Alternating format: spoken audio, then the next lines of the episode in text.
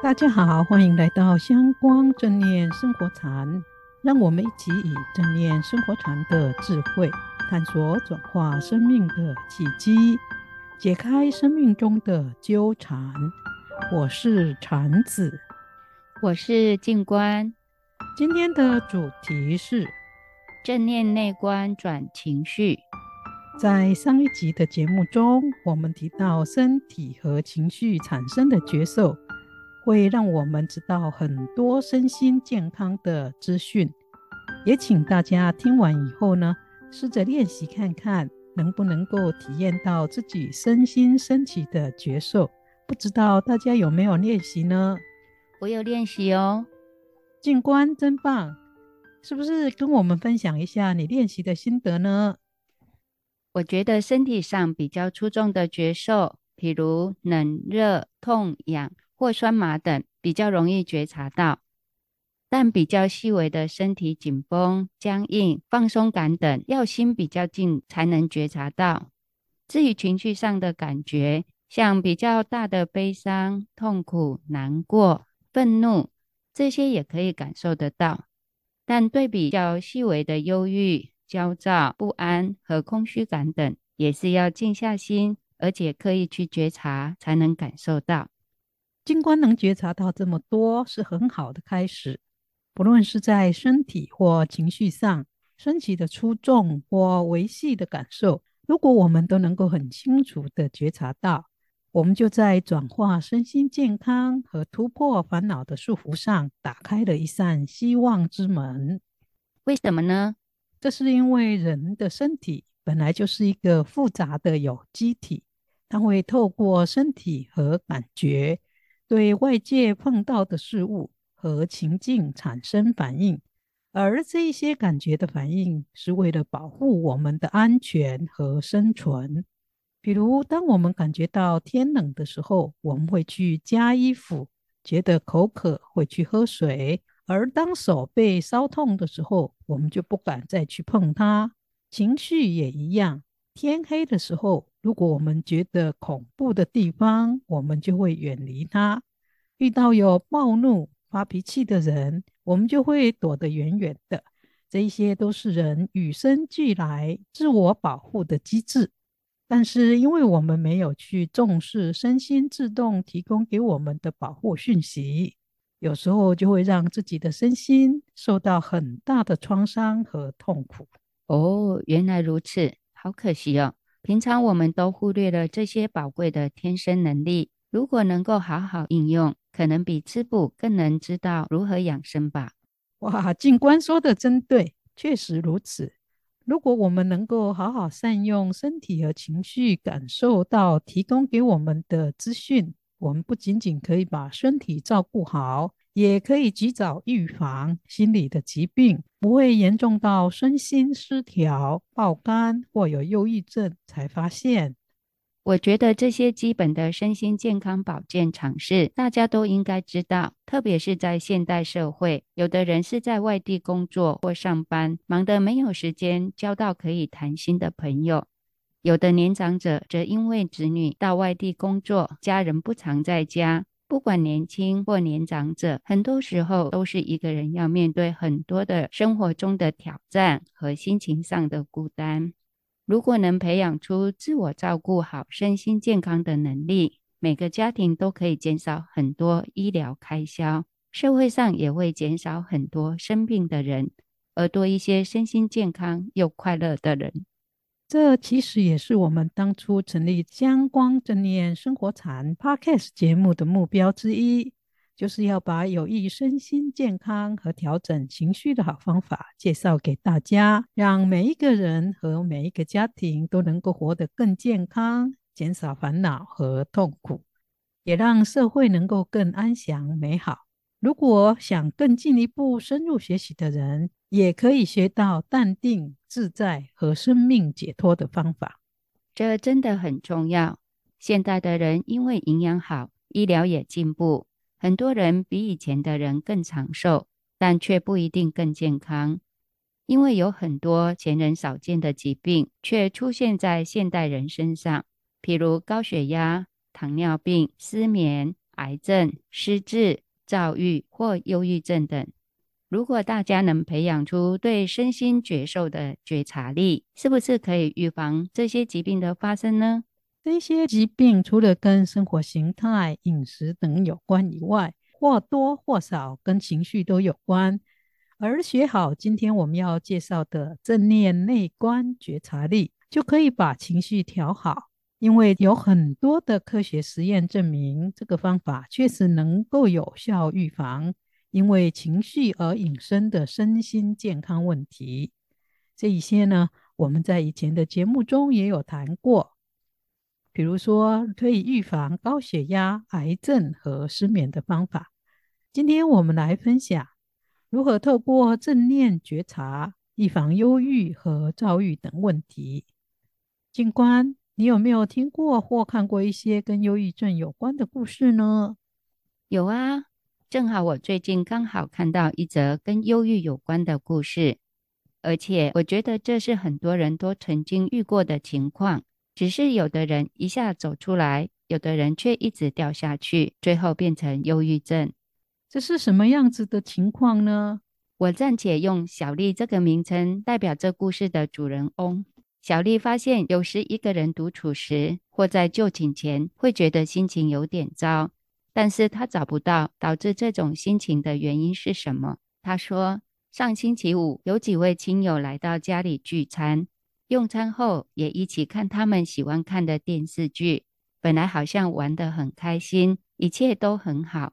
但是当亲友离开，他在收拾家里时，却有一股莫名的难过和忧愁从心中一直蔓延。而这种难过的感觉，也让他想起一些朋友以前冷落他和伤害他的事。他自己很压抑，为什么会突然有这些难过、很糟的感觉？甚至还把以前朋友对不起他的悲惨事都挖出来。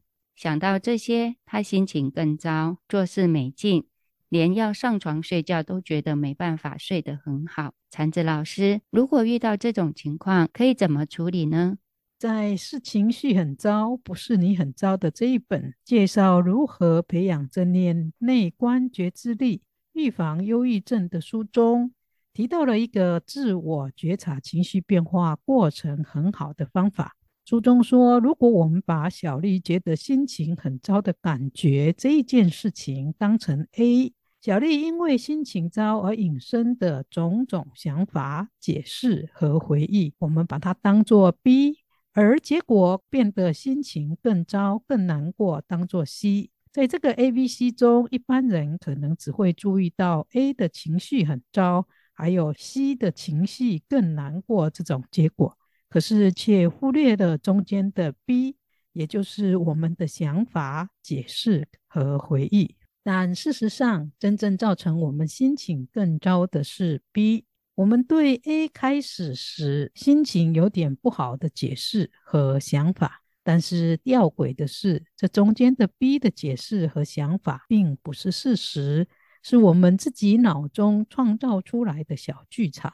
所以，如果我们要预防自己心情有点不好以后掉入更深的谷底，我们就要及时去觉察到，在不舒服的情绪出现了以后。我们的心里创作出什么样子的小剧场？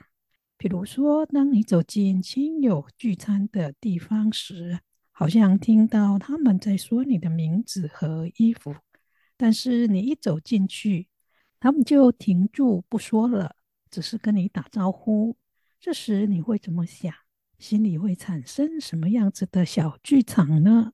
也许你会以为他们在说你什么不好的事情。或是笑你的衣服不好看，或其他负面的想法等。如果这个时候你没有觉察到自己的心中所创作出的这一些小剧场，可能接下来你来聚餐的心情就会大受影响，甚至会对在场的人说话都爱理不理，或酸言酸语，让人觉得你怪里怪气。结果，这场本来是愉快的聚餐，可能就变成了一场悲惨的聚会。而正念内观的觉察力的培养，就是可以让我们在觉察到自己心中正在创作出来，会引发不愉快的解释和想法，马上停止它，让我们自己不会陷入难过的情绪漩涡中。哦，原来如此。我们确实常忽略了过程中自己创造出来的解释和想法，以及因为这些想法让我们心情变得更糟的过程。以后真的需要多注意一下，以免自己中了自己的计，还怪别人。另外，禅子老师，您刚才提到的正念内观觉察力的方法，又要如何用呢？正念内观觉察力，顾名思义，内观就是反观自己的内心，如何解释和看待发生的事情。像我们前面说过的，你走进到聚餐的地方时，本来在讲话的朋友都停住了这一件事，可能会让你产生种种不愉快的情绪。因此，当你遇到这种有你不舒服的情况时，可以先暂停一下，观察自己当下的身体、情绪产生的感受，不论是好的还是坏的，都先如其所示的去觉知它。接着以一种不批判别人，也不评价自己的方式，如实的觉察自己情绪和心念的变化。也许这时你会看到自己生气、难过、怀疑和不安的情绪，你都如其所示的觉察他们，但不做反应，更不要被这些情绪和想法。拿去创作出更多引发你往负面去想的解释或想法。觉察到自己难过和怀疑后，你也可以勇敢或幽默的说：“我最近培养了一种雷达接收力。刚才进门的时候，我试了一下，我的雷达好像有接收到你们叫我名字的讯号，是不是真的啊？”这时，有人可能就会告诉你，我们刚才在猜你会穿什么衣服来。经过这么一解释，你的怀疑和困惑就得到澄清了。但是有时候也许没有那么顺利，或者你也没有勇气，以及无法立刻去问清楚。这个时候，你的主要任务就是暂时终止自己继续陷入创作出更多负面小剧场就可以了。不要去评价别人，也不要负面化自己，只是单纯的去觉察情绪的变化，以开放的心去看待心中升起的各种情绪和想法，把这些内在的声音想象是下雨时。湖面上被激起的水泡，它们纷纷升起，但又马上消失了。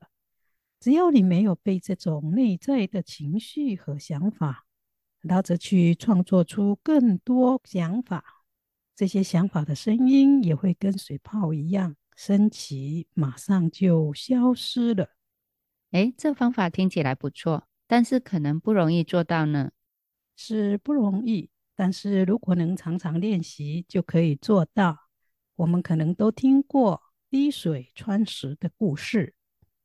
石头很硬，水滴很小，好像很没有力量。但水滴在同一个地方滴久了，也是可以把坚硬的石头都穿透，打出一个洞来。正念内观转化情绪的觉察力也一样。刚开始的时候，可能要用这种方法，十次里面只有一次成功。但是只要你持续不放弃的继续练习下去，可能会在一星期以后，就会看到自己情绪变得比较淡定，杂思乱想也比较不会升起，心也因此变得比较清净，而生活呢，也变得比较自在和快乐。最后，我用一首西方人所写的诗来跟大家共勉。这一首诗的题名叫做 “Unconditional”，也就是无可限量的意思，表示我们的人都有很大的潜力。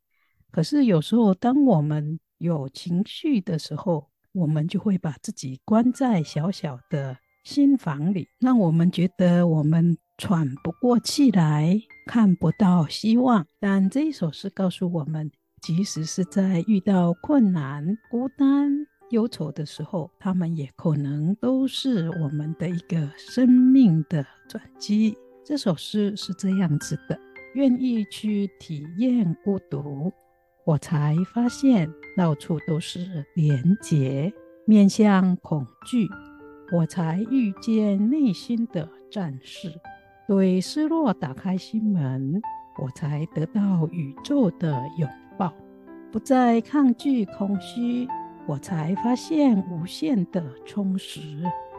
每一个我所逃避的因缘都追赶我，每一个我所欢迎的因缘都转化我，因缘本身也转化成光耀珠宝般的本质。